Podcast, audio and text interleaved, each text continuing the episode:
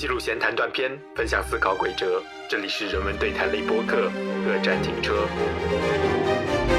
哎，其实有意思的是，现在社会又仿佛有一种外向崇拜，总会要求我们成为一个外向的人。也就是说，人格它不仅是一个历史形成的一个东西，也是要去自我塑造的。对，所以要相信改变的力量。大家好，欢迎回到各站停车，我是小盒子。啊，我是 Daniel。哎，大家有段时间没见了啊！我们先来说说最近我们这种都去了哪里嘛？那我最近工作上比较忙，然后我在考那个责任编辑资格证，对这两件事情占用了我不少的时间和精力，所以哎，做播客这件事情也只能往后搁置了。那大牛那边也很久没见了，那说说你最近都在忙什么？啊，完全回归线下生活，就非常 enjoy 现在的那个线下的一个状态。对，然后之前又回国了嘛，也是各种玩。就是也在兼职做很多事情，比如说在呃大学里面去教一些中文的课啊，所以，所以现在就是工作时间虽然不是全职的，也是 part time 的，但是就是会挤占很多的时间。刚刚还在一个适应阶段啊，备课啊什么都很繁琐，还有各种呃身边的那种手续上的一些杂事情吧，所以呃没有及时的去更新。但是其实我们一直有在呃去做一些选题啊，然后呃一直有在。规划对，所以现在就好不容易，呃，这期也是想了很久了，对吧？书其实我早就已经看完了。对，这期也是有书的嘛。那这这一次我们收到了理想国出品的王芳老师写的《我们和你不同：人格心理学四十讲》。呃，其实这本书呢是来自王芳老师在看理想 APP 上的节目嘛。那个音频节目我时不时也会听一下，对，因为我本来心理学出身的嘛，对，偶尔也听一听。嗯，我我这这个我是听完了，因为他最开始有个大五人格测试。这种心理测试嘛，总归就是想稍微做一做，对，所以就是对先是做了这个测试，然后就慢慢的跟着他听了不少这个节目。然后对，然后这这种心理学话题嘛，也很值得，就是对应到一些社会现象和一些我们关心的语言的话题。对，所以这一期呢，我们就想借助人格心理学里面的一些人格测试，比如说 MBTI 大五人格，对，来聊聊关于人格心理学和一些人际交往之间的话题吧。对，那刚才也说到嘛，我是心理学专业出身的啊，虽然这个出身有点微妙，因为我后来转专业转到哲学系去了。对，所以我算是一个心理学专业的逃兵嘛。我在很多地方也说过，不过呢，我在心理学课堂上还是学到一些东西的。最早在当时大一接触心理学的时候，有一门必修课叫人格心理学嘛，就都要学的。然后当时人格心理学课堂上，除了学一些人格心理学理论和一些实验方法之外，有几次课吧，是让我们。呃，做一些人格心理学的测试，就测你的人格啊，测你的一些心理特质，还有就是让我们去分析自己的呃性格特征啊什么的。然后我最近在做这个选题的时候，我就找我当时的一些作业，课堂作业，因为当时用电脑交的嘛，然后还有一些呃文档留下来。哎，我现在去翻，看我当时写的，哦，好怀念，居然还能找得到，十年前。哎，我保存，哦，对我这个资料保存的意识很好嘛。就当时我们做课堂作业，主要是做一些呃比较专业性的测试，比如说有一个叫明尼苏达多项人格人格问卷，叫 AMPI，它是一个关于呃精神疾病方面的一个测试。哎，但我现在也不知道为什么当时会让我们去做这个精神疾病的测试。它的测试的目的是为了看看你的这个人格是否稳定，以及你的精神状态是否健康。对，它是一个这样的一个问卷调查。然后就做这个测试的时候。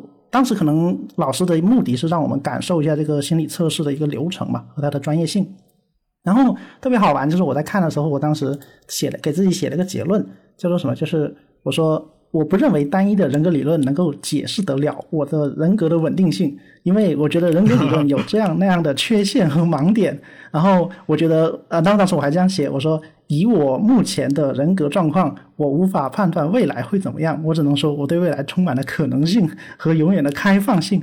哎，当时我大一嘛，就是大一下学期，然后就写这些东西。不过，不过当时有些也是有样学样，因为可能我并不知道说人格的流动性和可塑性是怎样一个具体的内容。呃，就是其实，呃，王芳老师在这本书里面，就我觉得他跟你的这个观念也是挺类似的，就是说单一的这种人格测试啊什么的。呃，并不能去涵盖一个人，或者是涵盖我们社会上很多这种群体。所以说，有时候还是我们一边要做着这种测试，可能一边还要意识到它的局限性吧。对，其实我觉得你当当时写的这段话当中，已经点出了一个非常重要的观点了吧？嗯，对，这个是一个从一个学专业学生的一个视角嘛，就是当时学科的训练有这样的要求。不过就毕业这么多年嘛，然后又接触到人格心理学，包括当下的一些热门的人格测试，呃，在这些话题综合起来看的时候，其实我会有一个更更广大的一个视角吧，就是我们对人呢或者对人格的描述，我们总是依赖于标签化的特质去概括，这个是有一个必要性的。就是你大家也知道，现在很多人格测试不是有很多争议嘛？它的准它准不准啊？然后它是不是能够有效的区分人呐？然后，但是不管怎么样，我们还是会喜欢或者倾向于去给人或者人格做一个划分和区分呢。就我们也知道，这个和那个人类的大脑结构是有关的。人就我们人类为了简化认知的负担，会用标签去认识世界，对，然后给呃，比如说物体贴上很多很多标签，比如说它是安全的，它是危险的，它是有毒的，它是可以吃的之类的。对，这有助于我们人类的一个认识的开展。但是这个有一个危险地方在于，那如果把这个标签化对于对放到人身上了，对吧？就是如果我们认识世界、认识物体，可能标签是有效的，但是放到人身上就不一定了，因为人是会变的。尤其是这个变化本身你是无法预知的嘛，对，我只能知道我会变，但是我什么时候发生改变，我会变成什么样都不知道。而且最好玩就是这种标签，它不仅仅是对外的，就是我不仅会用标签去标签别人，我还用标签去标签自己啊。就是像刚才说的，我们热衷去做很多人格测试。然后我用这个人格测试的标签给自己贴上来，让自己呃具有一定归属感，对就比如说我是什么样的人，然后你是什么样的人，对。那这里面就最有名的就是 MBTI 嘛，就今天我们想从这个入手，对。那说到 MBTI，就大家也有很多很多争议啊。然后我们先来说这个 MBTI，我们的第一直观感受吧。对，因为之前戴牛你跟我说你做 MBTI 的时候，你对它有一些呃不同的感呃观感，对吧？就是先分享一下你是怎么样呃感受到它，然后并且呃进入它这个世界的。就是两年前，我们还在某一个线上音频软件上聊得很火热的时候，就那段时间，我看很多人那个资料里面都有写四个字母嘛，当时我就很不理解，我说为什么每个人都要写？就啊，对，当时就呃，当时就完全陌生那个。然后真正接触是因为有一个人是以前我很熟悉的人，他告诉我，他说你可能是这个四个字母。然后我去测了以后，他他完全有猜中，对他完全有猜中。然后我都很惊讶，我说你怎么你怎么能猜到？你分享一下你你是你是什么类型，并且你是怎么样呃达到这个类型的吗？啊，我我是 ENTJ，就如果熟悉的话应该知道，就是这个人格特质是在学术当中，然后什么做老师的什么这种学者型研究者，其实很多这个人格，然后呃他是比较偏领导型的，然后很有规，最后是很有规划性，稍微偏外向一点，然后比较讲逻辑啊什么的。如果是讲逻辑这点，我觉得你应该也符合。但是我唯独有有点差别的，也就是说在 E 和 I 之间嘛，就是我是属于那种呃肯定是 E 的，但是就是 E 的不是很明显，大概是百分之五五六十趴这样子的。我身边很少有人跟我是同人格类型的，呃，但是正好有一个也是我初中的同学，他也是一个 ENTJ，然后他的那个一度是爆表，就爆的百分之九十多，然后他 就是在他面前我像是个 INTJ 那种感觉。然后我现在很明显的感觉，我跟任何人聊天，其实我大概都能猜出他他的某几个字母吧。就我不是对这四个字母都很敏感，我一般对 E 和 I 和最后那一个 J 和 P 我是比较敏感的。就我会去判断这个东西，呃，会明显的觉得说跟不同的这个人格类型，你的聊天方式、聊天节奏。都是不一样的，对，所以我觉得这个还是挺准的，就是在我看来还是挺准的。当然，我等下呃，我们继续聊的时候，肯定也还是说，在日常实际的使用中，我觉得还是要注意一些事情。哦，那你用你的掌握的信息和理论来猜猜我是什么结果？因为因为我我是测了，我有我的一个结果，然后等会儿我再跟你对对答案。哎，我之前我没跟你聊过，对吧？就是你来啊，现场分析一下。这里我打括号插一句，因为我想梳理一下这每个字母它意味着什么，给那些可能不太熟的观众去对对对对对。虽然这个应该大部分人我觉得还算熟，你先说吧。你我们还是得梳理，对，还是得梳理一下。对，我们就正好借这个机会，我们就来梳理一下这呃十就所谓十六个人格和它的八四个维度嘛，也给那些可能不太熟悉的朋友了解一下。就是 MBTI 测量表，它是一它它叫做迈尔斯布里格斯类型指标啊，它是由它创始者呃就是一对母女啊迈尔斯和布里格斯他们创制的一个呃 indicator，就是指量表吧。呃，要要注意啊，它是一个 instrument，就是一个评量的工具。其实它不是一个测验，因为说测验好像有像 test 对吧？它是有分数的嫌疑，会让人以为分数高低好像影响了好坏。对这个，它的分数导向，它的一个什么伦理道德结果，这个是我们不太愿意看到的。对，所以我们不用它 test，我们用 instrument，就是一个评测工具。那么这个评测工具它是人格心理学类型中一个呃自我调查报告的一个问卷嘛，它是用来衡量我们的偏好的。对，那给那些可能不太熟悉的朋友也呃具体讲一讲，就是它有四个维度。第一个维度就是你的关注力是向内还是向外的啊？就是如果你向内内向，就是呃内向型，是 I，就是那个呃 introversion 嘛，就是 intro 向向内的。如果是向外，你就是 extraversion，就是 E 啊。所以我们说 E 人 I 人，就是在这个意义上说的，你是一个内向的人还是个外向的人？那这是第一个维度。那第二个维度就是呃，你倾向于用什么方式获取信息？啊，如果你倾向于实际感受的关注事物的具体现实的情况，你是就是一个实感型人物，你这个 sensing 就是 S 开头，S 开头，你是 sensing 的人。而如果你倾向于用你的直觉来判断，你喜欢用想法和概念本身来判断问题，那么你就是一个直觉型的，就是呃 intuition，就是直觉型的，就是 N 嘛，N 人啊，这是第二个维度。那第三维度就是你倾向于用什么方式去做决定啊，下判断，嗯啊，这个很简单，就是一个 T 一个 F 嘛。如果你倾向于思考型，那就是 T thinking。如果你倾向于情感型 feeling，那么就是 F。那最后一个就是你倾向于怎样过你的外在的生活啊，就是你要么是 judging 是判断型的，倾向于判断，倾向于把事物变得都安排的井井有条啊，那你是 J 就是 judging。如果你倾向于保持开放的选择，你倾向于就是比较随和、比较随性，那么你就是 a perceiving 型，就是感知型的，就是 P 人。对，那哎，那谁呀？你看我们分享完了以后，那你用你掌握到的信息和理论来猜猜我是什么结果？以你对我的了解，嗯，那我一个字母说吧，我觉得首先你的，嗯，就一和 I 内向外向。我虽然我觉得这个东西真的很难判断，因为这个有时候做题嘛，你你会根据你的标准，但是就以我的标准来说，你肯定是没有我 E 的，所以说你是 I，我就把你判成 I。好好的，好继续，好继续继续啊继续。然后直觉型，哎，直觉和实感这两个词，我一直很难把握它，因为我觉得。在它是不是翻译的问题？就是实感和直觉，难道意思不是很像吗？我觉得，对，那你你怎么理解这个 sensing 这个 sensing 的 S 和那个 intuition 的 N 呢？就是比较关于事实、事实性的，比较贴中叙事性的一些东西。但是 N 的话，可能就是更加概念性的、概念性的一种象征性的一些东西嘛。我是这么理解。S 更更惊艳一点，然后 N 更加理理智理性一点，是吧？对对对，所以你是 N 呐，所以你是 N。然后的话，T 和 F 哈，你肯定是 T，这个很容易判断，肯定是 T。你不要告诉你是 F，你告诉 F，我们我们节目可以不用做了，好吗？我们节目还不 T，那就没有更 T 的了。好，就没有更 T 的好吗？嗯，好的，好。然后呢？那 J 和 P 的话，那这个的话，其实我觉得你就是 P 的，对。你是 P 的，但这个很难描述。比如说，我跟你做播客的感觉，其实我觉得你就是很 P，就是没有什么太多的规划性，然后本身有时候是比较随机的那种做播客，然后还有你的一些行事风格吧。嗯，对，是很多这种呃现实相相处中的一些蛛丝马迹啊。所以你说 P 的意思就是比较倾向于就是开开放、随和、随性，对吧？是这个意思。呃，我判断 J 和 P 就是你做不做这个 schedule 的问题，就是你好像是不太做 schedule，都是我来做的嘛，所以就是你是这个规划性上面是弱的，所以你就是 INTP 啊，对啊，猜中几个字？INTP 对吧？啊，对，INTP 猜中几个？呃，好的，呃，首先我说一下这个我们这个人格类型这个量表，我会把这个图片分享在文案里面，大家也可以就是对着看，因为这个可能会比较乱。嗯嗯啊，就是你啊，你的你的这个结果，这个分析过程特别有意思，因为这个结果，你分析我的这个结果，其实和我分析我自己的这个过程是很很相似的。呃，就就像你把我当成一个课题来分析一样，对吧？我就我分析我自己，也是把我自己当成一个课题来分析。然后这个时候就会有个问题，这这也是我们等会儿会讲的，就是你在分析过程中，你把你当成课题，这个行为本身会影响分析结果。对，所以我的答案就是。嗯，对，那个我我是 ISTJ，跟你的答案有一些不一样。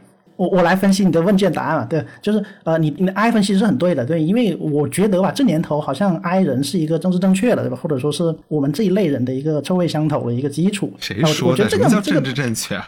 你注意错。不是在，我是在好的意义上用用这个词啦，用这个词，没，就是它是一个主呃比较主流或者比较显学嘛，对，因为 I 人肯定是更至少在我们这个生态圈里面是比较亲和的嘛，对，是是，哎，当然以我们互相理解，I 是很很很好很好理解的。然后 T 也是嘛，对吧？这个也不用说了，这个我们做节目，我们这个学科背景训练那是 T 的。嗯嗯。嗯，好，那你说一下那个有偏差的。对，说一下不同的地方。对，偏差地方就是你你觉得我是我是 N 嘛？你的判断基准是什么呢？是基于我平时的一些呃行为。喜欢想法和概念本身吧，大概是这一点。其实我们两个都有这一点，因为我也是 N 嘛。我们两个做节目很明显有一种感觉，就是我们的叙述性是欠缺的。对我一直分析我们节目的一个呃优势和劣势嘛，就是我们的叙事性是欠缺的啊。当然，其实不是节目，现实生活中也这样。因为节目都做了这么多期了，其实节目怎么样，其实我们现实当中的思维风格也是怎么样的。但是它不差，就是对，就是我在呈现故事的时候，这点我是弱势，就是我不太能把握一个故事它的一个爆点、一个精彩点。就像比如说讲脱口秀，你可能需要一个。很就是高潮的那个点，有时候我讲故事的那个高潮那个点，可能并不会让别人觉得这是一个呃搞笑的，或者这是一个精彩的地方。对，所以这个事物的细节的叙述的轻重缓急，可能没有办法很好的把握吧。呃，而另另一面就是在抽象了，在概念从概念到概念上面对吧？这个是明显是 N 这个倾向的，但我比较偏 N 啊，嗯，是这个意思对吧？就这里，我就想，其实想很想说一下，我在做这个量表以及我收集资料的时候一个观察，就是很多人格心理学家也说到，我们做人格评卷评卷量表的时候，任何量表，不光是 MBTI 的时候，我们在回答的究竟是真实的自己，还是我们理想中的自己？嗯，对，这个界限是非常模糊的。我们做人格类型量表，包括这种呃 MBTI 和很多量表的时候。我们更像是在我们脑海中设立了一个一个房间。那那我我蛮喜欢油管上那个心理学博主雪莉，他讲了一个比喻，他说呃这种人格类型啊，就像是我们脑海中的不同不同不同的房间。比如说这十六个呃 MBTI 的十六个类型嘛，它就是我们脑海中十六个房间。这十六个房间里面，我们有一个房间是待的比较舒服的，可是呢，其他房间不意味着我们不会去啊。就像我们有时候可能到别的房间里面去拿一些东西，或者在那稍微稍作休息、看看风景什么的。那这个时候，我们就会把我们的一些想法投射到那些其他的房间里面去啊。那说回这个，就是对你说这个 S 和 N 嘛，就是虽然实实际生活中啊，好像我们表现出来的可能是比较 N 的，或者说我们的做出来内容是比较 N 的，可是我们真正想法，我们内心里面的想法，我们的偏好，我们的渴望，如果是另一种啊，当然这是可能性啊，因为因为我在做这个量表的时候，它得有一些问题。我也是不太好说的，确实，嗯，对，比如说有有几个问题啊，有几个问题就是他说，呃，你认为思考抽象的哲学问题是浪费时间啊？他问了这样一个问题，他问你，那你是否同意？那这个问题肯定明显，它的分值会影响到这个 S 和 N 的这个分值嘛？那当时我在回答的时候，其实我就我我就咯噔想了一下，嗯，这个问题我我会给他加很多限限定和修饰语，比如说这个抽象的哲学问题是一个。我真正认可的哲学问题吗？比如说这个有很多啊，比如说有些人问什么呃哥德哥德尔定理对吧？哥德尔定理它是不是抽象的哲学问题？它是，但是我可能觉得思考哥德尔定理是嗯比较浪费时间的啊啊！但我不是说它不好，我当然承认它在学科上的价值。但是另一种抽象的哲学问题呢，比如说你是谁？你从哪里来？你到哪里去？啊，对，这也是一个很抽象的哲学问题。但我认为思考这样的问题好像就就并不是浪费时间啊，并且很有意思，就是呃，在王芳老师这本书里面，他开篇就讲。呃，我们做人格心理学，或者说我们研究人格，实际上就是在对刚才我这个你是谁，你从哪里来，你到哪里去这三个哲学问题的一个回答啊，它是一个心理学角度的回答。哎，那我觉得这个回答的非常漂亮。所以像这样的问题，我去思呃试图去思考它的时候，我可能就不觉得它是浪费时间的，然后我就可能会呃那个分值就会比较倾向 S。对，可是你看，所以你选你选了什么？你最后选了什么？你就非常不同意还是什么？呃，我选的是同意。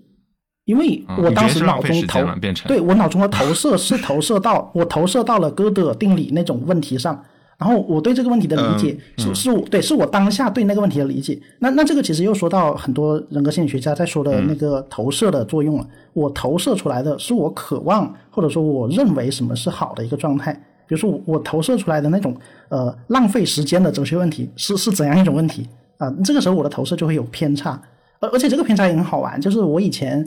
呃，当时跟以前做直播的时候嘛，我是讲到我的一个什么思想的转向嘛，那这样说也可能有点夸张了。那在这个思想转向发生之前，我我的确认为思考可能类似于哥德尔定理这样的问题是很有很有意义的。对，可能后来思考多了，后来觉得也没意思了。对，而而这个转变恰恰就发生在这这两年吧。对，这两年其实我觉得，在我对这个人格量表和我自己的自我认知上是发生了一定的变化的。反正这个变化又影响到那个最后一个就是 J 和 P 嘛，就是是判断型还是感知型，对吧？你判断我是 P 嘛，就从这个做节目这个过程中判断说，那可能是一个比较随性的，毕竟计划都是你在做什么什么。对，但是你就之前你也你也说到，就是在那个我们之前做人生规划那一期的时候，其实那那一期对我影响还蛮大的，因为在那一期之前，我是觉得，对我觉得就是这个规划没有给我带来很多正反馈啊，对吧？而那一期之后。日常生活中可能一些小事啊，比如说今天晚上吃什么，或者明天晚上吃什么，在这些小事上面，我我的规划给我带来了很多正反馈。哎，那我就觉得，那那在类似的问题的回答上，我是偏 J 的，对，就就没那么 P 了。呃，但当然可能就是表现出来，比如说你觉得我当然可能很批比如说我都思考今晚上吃什么了，我觉得在这方面上我做了很多的计划。那在播客上，那我就我就我就摆了，对，对，这个是可能是这剩下这两个问题也会有偏差的一个原因吧，嗯。我稍微回应一下，就是我当时做这个题的时候，我也在想，我当时是用一个什么态度去做？就是说，我认为应该如此，还是说我实际怎么怎么样？呃，像你刚才讲那个，我认为是不是哲学是浪费思考？我现在做的题是基本上是这样的：我实际怎么做的？就我实际会不会去哲学思考？我实际会不会这么做？如果实际我会的话，我就不认为它是浪费时间。我不要抽象的去想它是个价值还是什么，就我实际平时。这这段时间这一年来我是怎么做的？对我会以这样来去判断，这是第一点。第二点呢，就是说你刚才遇到那个问题，其实我也遇到很多，就是什么同意不同意，就是有时候我觉得它题目本身出的很有问题。而且我们也很会质疑题目本身的一个漏洞，或者题目本身一出来，那个题干一出来，我其实脑中一下子会跳出五种情形。就在这种情形下，我可能是这样；在另一种情形下，我可能是这样。比如他说什么，你周末倾不倾向于去做一些什么呃社交活动？对，那我要想说，那社交活动这个社交活动是十个人的，还是五个人的，还是什么一对一的，还是怎么怎么样？就我脑中会跳出很多情形来嘛。我后来因为是他出了一个新题库，我觉得就优化了很多这种呃模棱两可的情况。后来我是这么判断，就是说，呃，那既然有这么多类型的话，对吧？那说明我不是任何社交活动我都能去接受它，对，所以说可能我就会选择一个稍微靠近中间一点的那个答案。所以就是确实，如果说比如说你这种思考型的太去纠结于题目本身的这个逻辑对不对啊？它的这个。题目严不严谨的话，就是很多题目你根本就没有办法给出个答案，最后你可能会给出一个，呃，在一些关键问题上你给出了一个中间的中性的那个答案的话，它可能最后出来的结果就是有偏差的嘛。就很多人都会提到心理测试，包括很多问卷里面的一个信效度的问题嘛，就是信用的信和效力的效，对，信信度和效度。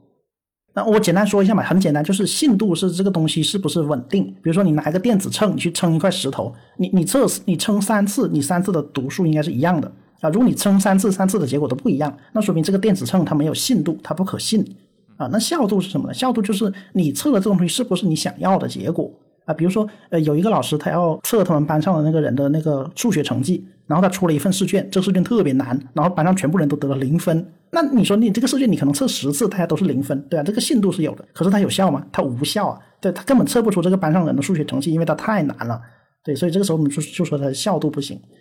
那说到这个 MBTI 的问题，就是很多问题的时候，我们在遇到它或者思考它的时候，我们脑中的第一反应或者第一想法，呃，这个想法它本身会有一定偏差嘛，或者我们静下来思考，它可能是另一个结果，呃，那当然这个信效度的这个质疑呢，心理学家会有一个回应啊。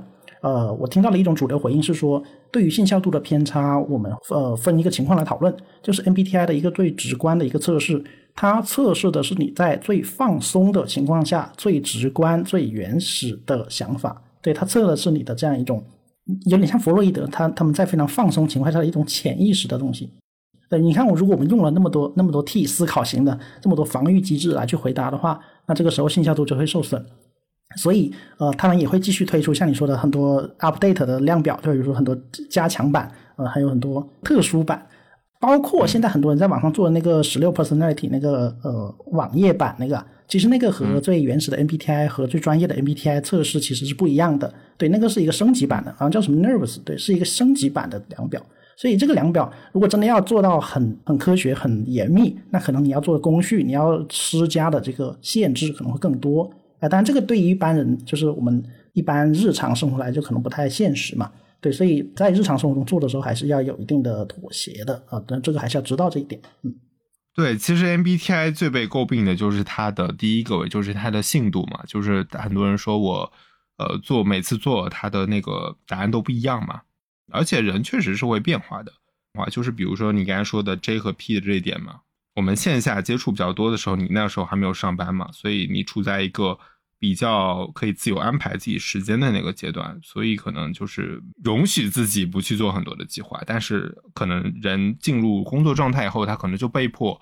对吧？就是就算你自己不做，你的上上面啊上级也会给你很多这种 schedule 压下来，所以这个是可能就是由于你的生活环境发生了一个变化嘛。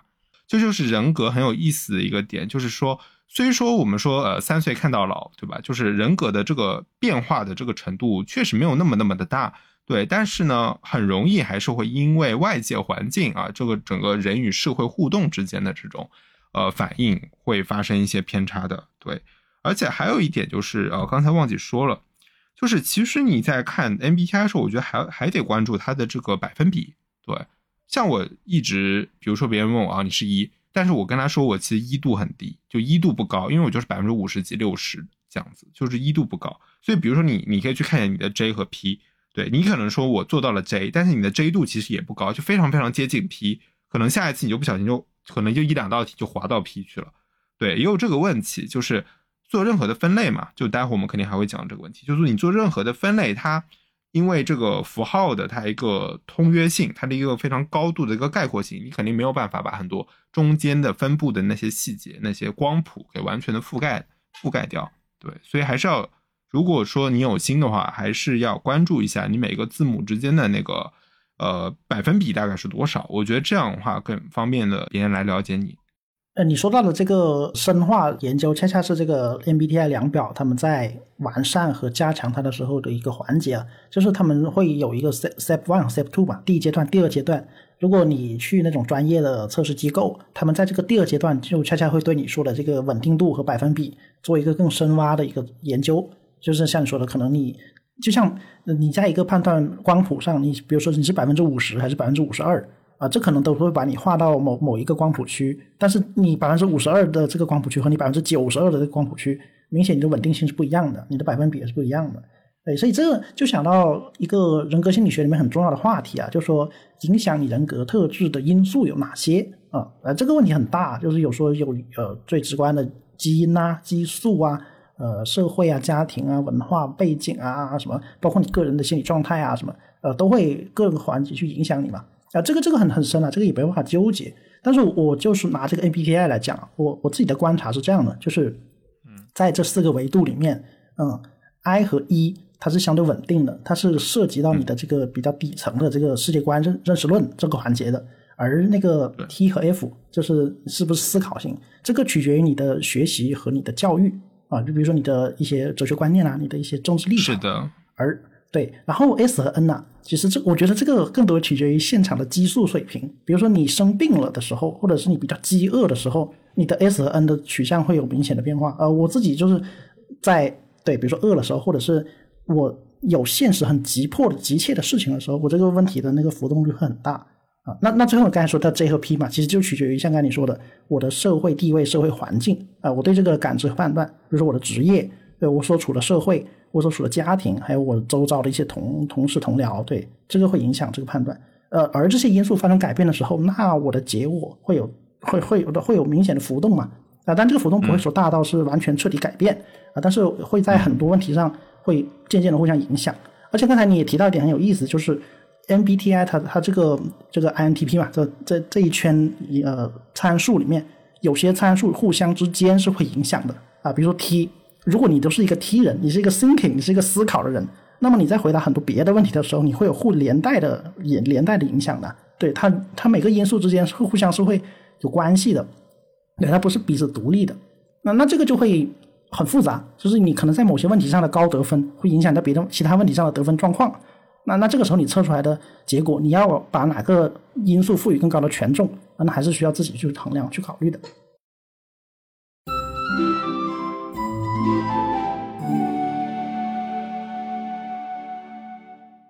那说到这个互相影响的环因素呢，那其实有一个跟 MBTI 测试比较呃相似，然后也是比较新的一个测试，就是大五人格嘛。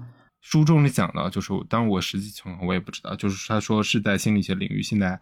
比较被广泛接受的一个人格类型的测试，叫大五人格。对，呃，是的，就是大五人格，它的出现时间比 MBTI 是晚的嘛。MBTI 我们知道它是一九四零年代是那个由那对母女提出，然后当时还是荣格生活的时代，然后后来不断完善啊，当然现在它版版本不断迭代，它版本不断更新，这是一个后话。然后这个大五人格它的出现，其实它是呃基也是基于很多心理学理论这样过来的，不过它的维度比 MBTI 那四重维度多了一重啊。那大五人格的主要它五个维度，一个是外向型，一个是神经质，一个是宜人性，一个是尽责性，还有个是开放性。呃，这五个维度它一可可以对应到 MBTI 的四个维度，但是又不完全重合啊。不过不管怎么样，它的五个维度多了一重了以后，它的覆盖面和它的互相之间的复杂性也就增加了。对，那外向型基本上等于那个 I 和 E 嘛。还有一点就是，它不是去区分 I 和 E，就是你是外向还是内向，它是给你一个打分，就是比如说满分有七分，它给你几个分值，就是其实相当于它不给你去一个定性，它直接把那个百分比，就像 MBTI 那个百分比跟你说，它是这样的，嗯，所以它不那么容易归类，归出一种类型，它只是一个倾向性。所以其实它在科学或者在学术领域可能会更加受欢迎，我觉得跟这点有关系。嗯，再像像刚才那样，我们具体解释一下每一个维度的一些特质嘛。那外向型基本上基本上就等于 MBTI 里面的 I 和 E 嘛，是测试你对这个世界外部的这这样的一个呃接纳方式。而第二条神经质是一个比较新的一个观点，就是神经质其实比较好理解的方式，就是我们之前聊了一些话题，就是共情。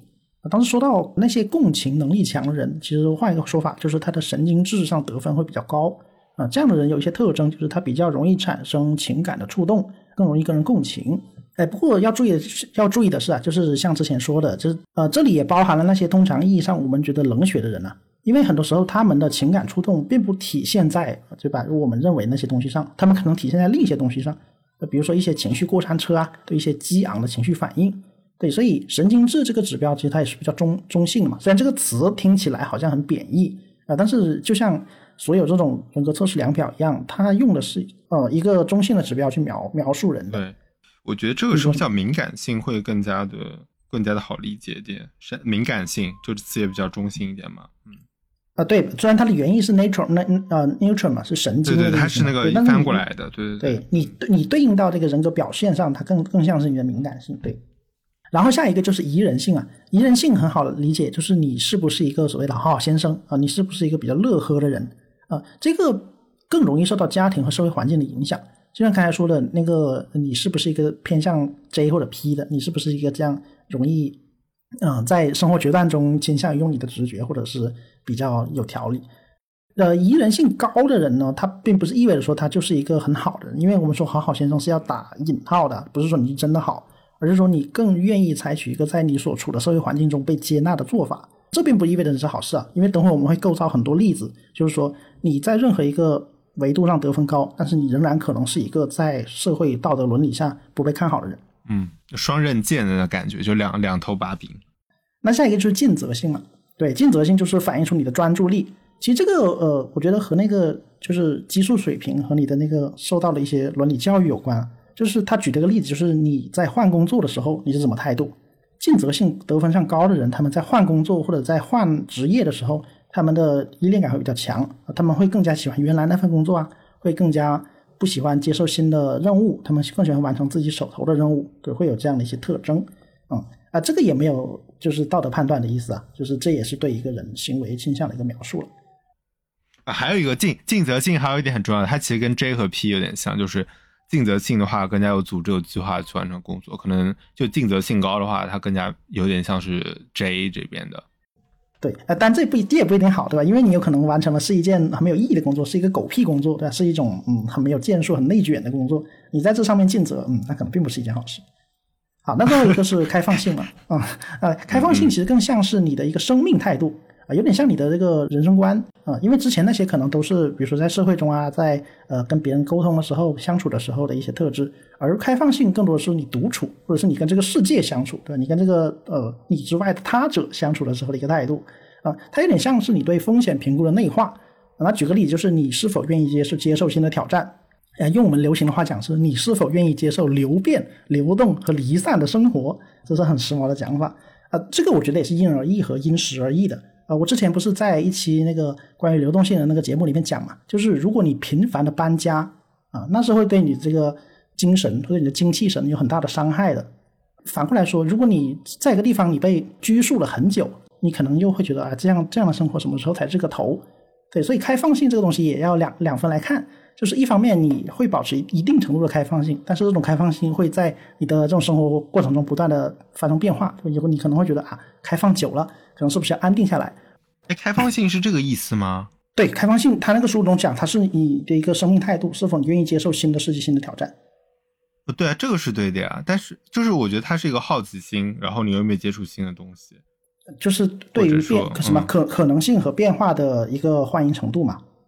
但对，所以才说什么跟喜欢安不安定，好像生活状态上的这个安定和不稳定应该没什么太大。对他用了一个风险评估这个词，我是从这个角度切入，就是在风险评估，就是在风险评估这个角度上讲，因为风险是我们对未来的判断嘛，那这个对未来的判断，它毕竟是一个没有发生的事情。那这个时候，比如说同样的百分之五十的风险啊，你会怎么决策？比如百分之五十风险，你会不会愿意去做这笔投资？那影响这个行为的，就是我们对开放性的得分。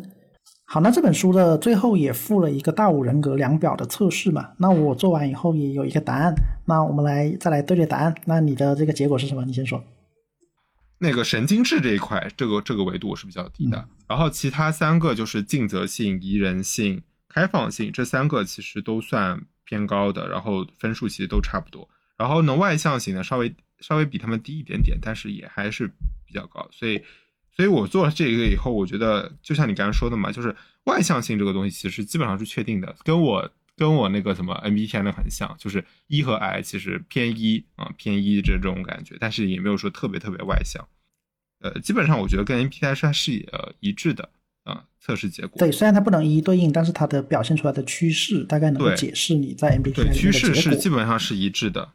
对，那我的结果跟你也差不多。哎，你看，虽然我们的 MBTI 结果不一样，但是在这个问题上的很多倾向也是相似的啊。我的外向性也是偏低的，神经质也是偏低的啊，然后说明比较稳定嘛啊。然后尽责性、宜人性和开放性都是偏高的嘛啊。那其实我觉得这个能测出来的，恰恰是我们在那个 MBTI 里面的那个呃 I 和 E 的那个维度和那个是不是 thinking 的那个维度。对我在就是那个 percentage 的那。对，我们在这两个维度上的那个相似性，导致了我们在大五人格结果上的相似性是这样。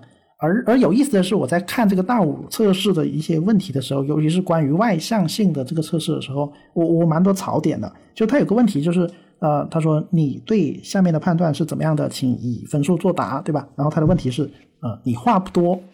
哎，当时这个问题的时候，我就打了个大大的问号。我话不多，这个这个问题我要怎么回答呢？我觉得很难回答，因为我好难我衡量我在做这个问题的时候之前，我刚刚参加完一场读书会，我在那个读书会上我还做了发表什么的。我当时我就觉得，如果如果我直观上我是一个 I 人，对吧？我在这个问题上我话不多，对我应该表示同意，对吧？我的确话不多，我的确不想说话，我的确不想成为大家的焦点啊是。那我啊在这个问题上的回答应该是很低的，对吧？哎，可是我我我刚刚做完一场发表，我我对得起我我对得起我自己吗？我就在想，所以当时我很纠结刚。才你疯狂输出了两个小时，对？我我说话都累了，我我说我话不多，我那不打自己脸吗？然后我就在想，哎，那你这个问题问的到底是在问什么呢？是问我最直观的场合吗？还是问你加了一个限定条件，对吧？就是说，在我能说话的场合，这个就涉及到我们刚才说的一个社会环境了。对你处在怎样的社会环境啊？如果你处在一个对你不友好的环境下，对吧？哪怕你有满腹经纶，你也谁都不想说。而你处在一个对你比较宽容、比较欢迎你，甚至比较渴求你，对吧？希望求着你去说话，呃，你不说话，你不他要催更啊、你不说话他跟你急。你处在这样的环境下，那很可能你的答案是不一样的。我觉得他可能第一点更加考察的是你一个主观意愿，对你话不多，就是你平时愿不愿意去说话，这是不是你主动的一个选择。还有一个第二点就是说，他可能题干嘛，因为他这个每个题目都很短，对吧？比那个 MBTI 那个还要短，所以它可能还是更多是呃抛出太多的一个限定条件，然后让你直觉的回答这些问题吧。我觉得是有这样的情况。但是你刚才说这个真的很典型，就是说我话不多，就这个题目，你觉得还是你是非常同意，还是非常不同意，还是怎么怎么样？啊，给你五个选项，这个就是我刚才说的，你看到这个题干以后，你脑中马上抛出来了十种情况。还有一个我觉得很有意思，就是我们现在在说外向和内向的时候，和以前说是不太一样的感觉。就是比如说，可能在我小时候说外向和内向哈，真的就是一个人话多和不多。就你跟他见面聊天的时候，我觉得他特别沉默，我觉得他什么。但是我觉得现在这样的人越来越少，就是完全说不出话的那种人，很紧张什么的会变少，就大家都往中间靠拢那种感觉。还有一点就是说，呃，因为现在的很多社交媒介嘛，其实是模糊了这种外向和内向的一个区分。尤其比如说你在微信上去打字聊天的时候，这个算不算说话呢？对吧？就你打字聊天，这个算说话吗？对呀。呃，这是不是一个问题？就有时候我在想说，有些人，比如说我有朋友，就是他打字的时候就是跟你疯狂输出，哦，很有分享欲啊，给你转一些链接，然后发表他的想法什么的。但是他线下的时候又其实没有那么喜欢聊，对话就会比他在微信上少一点。那这个时候你怎么判断他是外向还是内向？我觉得是就是在这个现在这种社交网络网上比较发达的情况下，其实有很多外向和内向是不太容易去判断的。我觉得。嗯就是就是话多和话少真的很难判断，有时候甚至都不需要在线上和线下。就是以前呃上上学的时候嘛，有些人在课堂讨论上他一言不发的，对，然后但是到私底下一下课或者在别的场合他蛮活跃的嘛。那那这个时候你很难区分说，哎哪一个状态下才是真正的他？那你说作为呃上课的学生，那我们做学术这个可能才是我们的主业，是我们的主流嘛？但在这上面你都不说话。哦，但当然，这并不意味着你不能写出论文呐，这可能是两个问题。但是你在这个时候都不说话，而你在其他场合或者别的话题上面你会说话，哎，那这个时候我们是很难衡量说哪一个领域的你才是真正的你，对吧？或者说哪一个领域的你才是你想成为的你？对，因为有可能如果你在课堂上不想讲话的人，他在他以后可能就不会选择当老师，对，就不会选择以说话为舞台的这样一些职业和领域。那比如说不会做播客，对，所以。呃，很多时候这个评分它不仅仅是我们对自己的行为的一个总结和归纳吧，反过来它也有可能是我们引导未来自己前进方向的一个路标。很多时候我们会被这个东西套住啊，就是我们有一个测试结果，或者是别人告诉我们我们是怎样的一个人，然后我们就会拿这个呃结果去指导我们自己的行动，让我们自己活得更符合它啊，这是是什么效应来的？是一个。是一个自我实现的预言嘛，就是心理学上讲的自我实现预言，就是你给自己一个暗示，一个心理上的一个暗示了以后，你就不自觉的会朝这方面实现，然后久而久之，你看你就会梦想成真。对，这也是这样的一个解释。就你越来越像 MBTI，你属于的那个类型，对，会把自己活成呃标签化的样子嘛。嗯，就是其实我我之前是像是星座啊什么占星那些东西，就是。有一定的预言性的、预言未来的，还有这种玄比较玄学的这些东西，我一我之前是比较持一个排斥态度的嘛，所以连带着这些心理测试、人格测试，我基本上是不太会去相信很多，就是做来玩玩这种感觉。但是我还是觉得这些人格测试跟一般的那些星座还是有个很大的区别的嘛，就是这人格测试它主要还是一个归纳性和总结性的东西，就对你既有的一个认知。认知和行为去做一个总结，对，但是它不具有具有这种未来你 预测你未来的运势啊什么，类似于这些，就它不具有这个功能，对，所以我觉得它相对还是比较靠谱的，嗯，对，那正好说到这一点，就想最后展开讲一下这个人格特质和一些道德评价的关系，因为你说到这个预言性啊，其实它很直接的关切到说你这个是一个怎样的人，并且你拥有相应特质，你会被做出怎样的对待的时候。那这时候我们其实就是对我们其实就是对人格特质做了一种道德评价。那刚才的讨论里面也发现，我们无论是 MBTI 的四种，还是大五人格的五种，其实这些特质他们都没有优劣之分的嘛。呃，虽然有些特质的确是会有更高的权重，影响另一些特质，并且呃，我们常见于那些犯罪者和那些不道德的人的身上，对吧？可是我们完全可以构造一个就是所有得分都很低，或者所有呃特质都不明显的这样一个人。然后让他成为道德上说得过去或者说不过去的人，对，所以可见人格特质它并不能完全描述和评价我们的道道德维度嘛。但是，哎，其实有意思的是，现在社会又仿佛有一种外向崇拜，就因为他来说，那个 I 一分分野是最明显也最稳定的分野嘛。然后现代社会就总会要求我们成为一个外向的人，而内向或者说是不合群就会当成一种性格缺陷。对，至少在。呃，集体主义或者广阔就是广泛认可这个价值观的地方嘛。然后这当然与人的社会性有关嘛。可是我们也发现，人的社会性不等于外向性嘛，对吧？就是你是一个有社会性的人，啊，你是一个非常社会、非常 social 的人，但并不等于你是一个 I I，你是一个 E 人，你是一个外向的人，你是一个喜欢表现自己的人。对，因为这也毕竟也影响的涉及到社会环境和你一些你的风险控制。一个最直观的例子就是很多心理测试或者很多问卷调查的时候，如果这种测试会影响到你的个人利益，比如影响到你的考试成绩啊，你的呃一些什么就就业机会的时候，你的回答明显是会有影响的。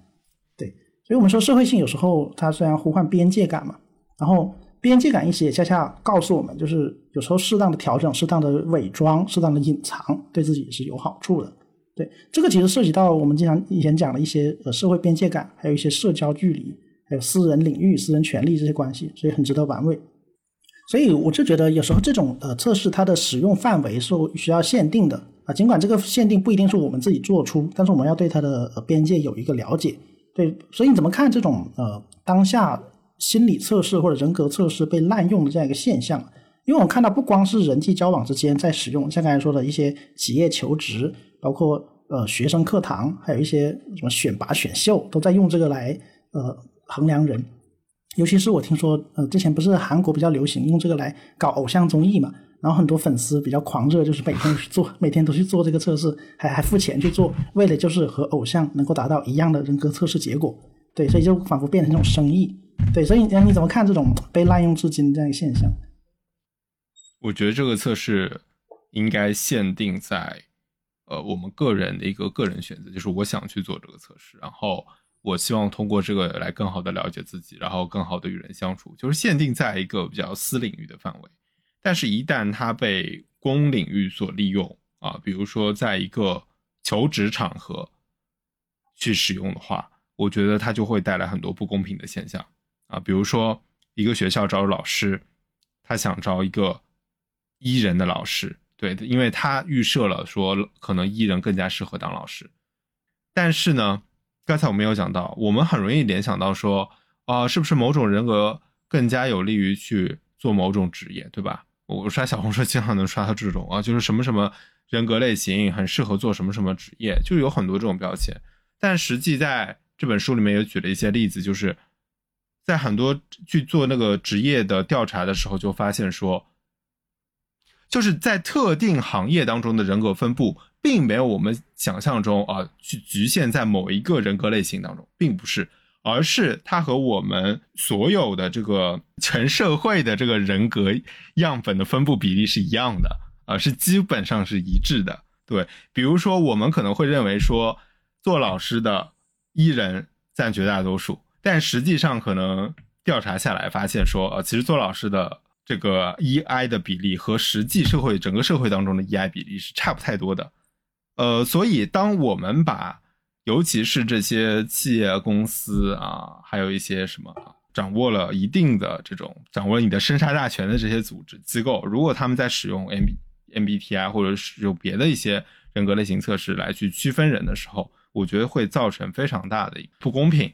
我觉得这个是并不严谨的，但是在现实的社会当中，其实确实，比如说你做一些特定行业的时候，你就是要做心理测试的，他就会来判断你是不是适合做这个职业。因为我以前我也做过，就是真的就学校要求你做，对，学校要求你做这个东西，然后他们会得出一个结果，而且这个结果也不会公布，也不会告诉你，但是他们会有自己的一个判断吧。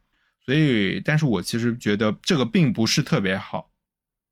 也就是说，其实筛选和选拔它是有需要一定的规章和制度和方法的，但是这样的方法它不应该单一化，不应该扁平化，对吧？就是说每个机构部门或者每一个决策者，他要跟针对自己所在环境的变化去筛选出适合自己的筛选方式。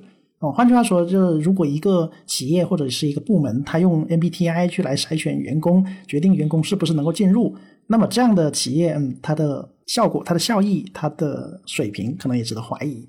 呃，我这里说的，我再补充一下，我说的不是说把 MBTI 只作为一个参考维度啊，然后再加别的。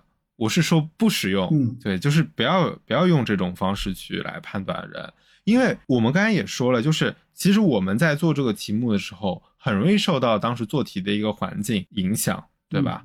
那比如说你在求职面试的时候，你当时让你去做这个 MBTI 测试，在一个比较高高压的紧张的环境下，你去做，肯定会出现一些偏差，而且更不要说你可能为了进这家公司，你可能会有意的去迎合他去做一些选择啊，对吧？这做出来肯定没有效果啊，你去做它干嘛呢？对吧？我不知道为什么有有 HR 会选择这个，是个非常愚蠢的方法。对，就比如说你这个公司在招招那个 sales，对吧？在招 sales，那我肯定选一个宜人性高的人啊，对吧？有亲和力的，对吧？尽责性高的人啊。但这个求职者，你是用他以前做过的题来去测试，还是他当场做？那肯定选当场做的了，对吧？那当场做的话，我如果是去应聘一个销售，那我肯定选择一个更加外向型的呀，对吧？更加具有能动性呀。因为我知道 sales 需要这样的技能，所以我会有意的做出这样的选择嘛。我觉得不仅他做不了一个参考，就是放放入这种人格测试，我觉得是有一点问题的。嗯，对，选拔的标准有很多，而且选拔的方式也可以完全更加优化一点。对，并不并不能说局限于简单的呃一个量表就能够判断一个人工作的能力。人的社会组织总是避免不了筛选和选拔嘛。而这个筛选选拔机制一定不能够简单化，因为我们选拔的是一个流动的变化的人。如果非要用简单的方式去选拔人，那么你选出来的人也只能是简单的人。对，对。但是当然，当然，我刚才说的是一方面，我刚才又想到一个问题，就是可能有些特定的、很特殊、很特殊的行业，可能还是需要，嗯，就是，但我一下想不起来，比如说呃，特警这种。特警每每个行业有他们呃，每个行业有每个行业他们最重视的特质嘛。就是如果你能够用一个方式去测试你这个行业最需要的特质是什么啊，比如说嗯，可能需要有些行业需要视力对吧？比如说一一些生生理性的因素，那你就测试那些因素就够了。对，要很局限、很特定，但是你不要很泛啊。什么？你是一个话多的人吗？还是话少的人？就是不是这种我们日常做的，而是它是一个。行业内部大家所共同认可的，然后非常非常专业、非常非常限定性的一个内容，呃，这个行业内部是需要，嗯，这里打个补丁。哎，那最后我们来讨论一个原问题啊，就是比较根本性的问题，就是刚才说到，那如果呃各种心理学测试量表不能够测出或者很难测出我们是怎样的人的话，那其实有一个，那其实我们要如何理解我们自己，恰恰是一个可能需要不断追问的话题啊。这也是我一开始在那个人格心理学课堂上做那个量表时候的一个感触，就是我们怎么样认识自己，很多时候一方面是基于呃各种外在的量表、外在的测试，另一方面是基于我们自己对过去的叙述。因为像做完那个量表以后，然后呃后来又有一节心理学课，然后他是要求我们去写写自己是如何成长到今天的啊，比如说如何报报志愿，然后为什么选择这个专业，然后学了这个专业以后学到了什么。要我们去通过这样的书写方式来构造自己的这个人格形成的过程。那这个时候我就发现一个很有意思的点啊，就是记忆，就是记忆对人格是有怎样的形成作用，其实是一个很值得深挖的话题。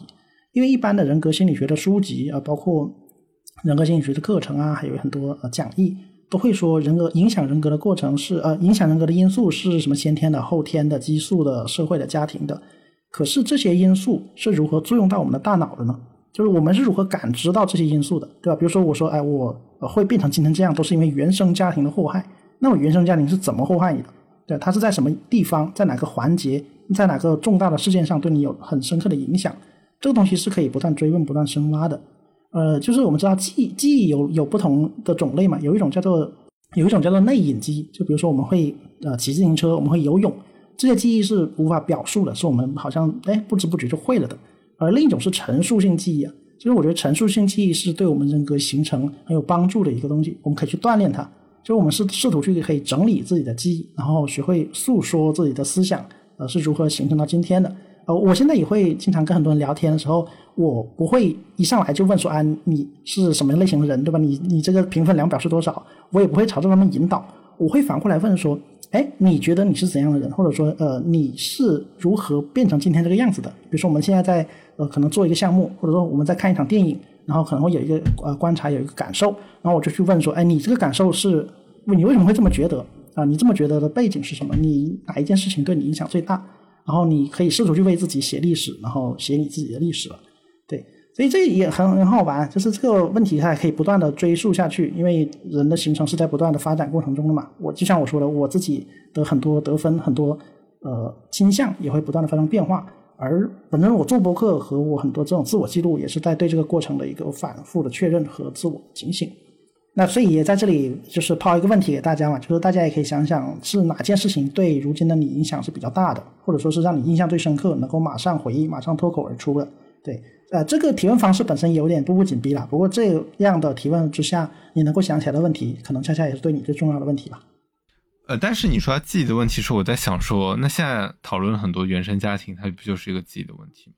啊是这个记忆，它呃，所以这个书里面它其实有一句话，我我先说出来，这里面有一句话印象很深啊，就是他在讲阿德勒心理学的时候嘛，就说到说，幸运的人一生都在被童年治愈，不幸的人一生都在治愈童年啊，就是说，如果你童年不幸福的话，你可能需要一辈子来去弥补它，去救救赎，然后去自我修复。对，那这个其实不就是一个记忆的问题吗？就是如果说你的记忆都是一些。不幸的、残残缺的，你可能这一辈子你都要去不停的去修复它。如果说都是一些比较幸福的、积极的记忆的话，可能的话你会这些记忆呢一直鼓励你，一直支撑着你继续向前。但是这里有带来一个问题，就是如果说每个人的人格特质都是由这个童年、原生家庭啊这一系列所构成的记忆来决定的话，那其实人会有这种无力感，你知道吧？就是。啊，现在都是被已经决定好了，我已经被我的过去二十年、三十年决定好了。对，对我就没有办法改变过去是，对，所以能，所以我们能呃做的，恰恰也就是说，在叙述记忆和在分享记忆的过程中，对自己有一定的抒发感嘛。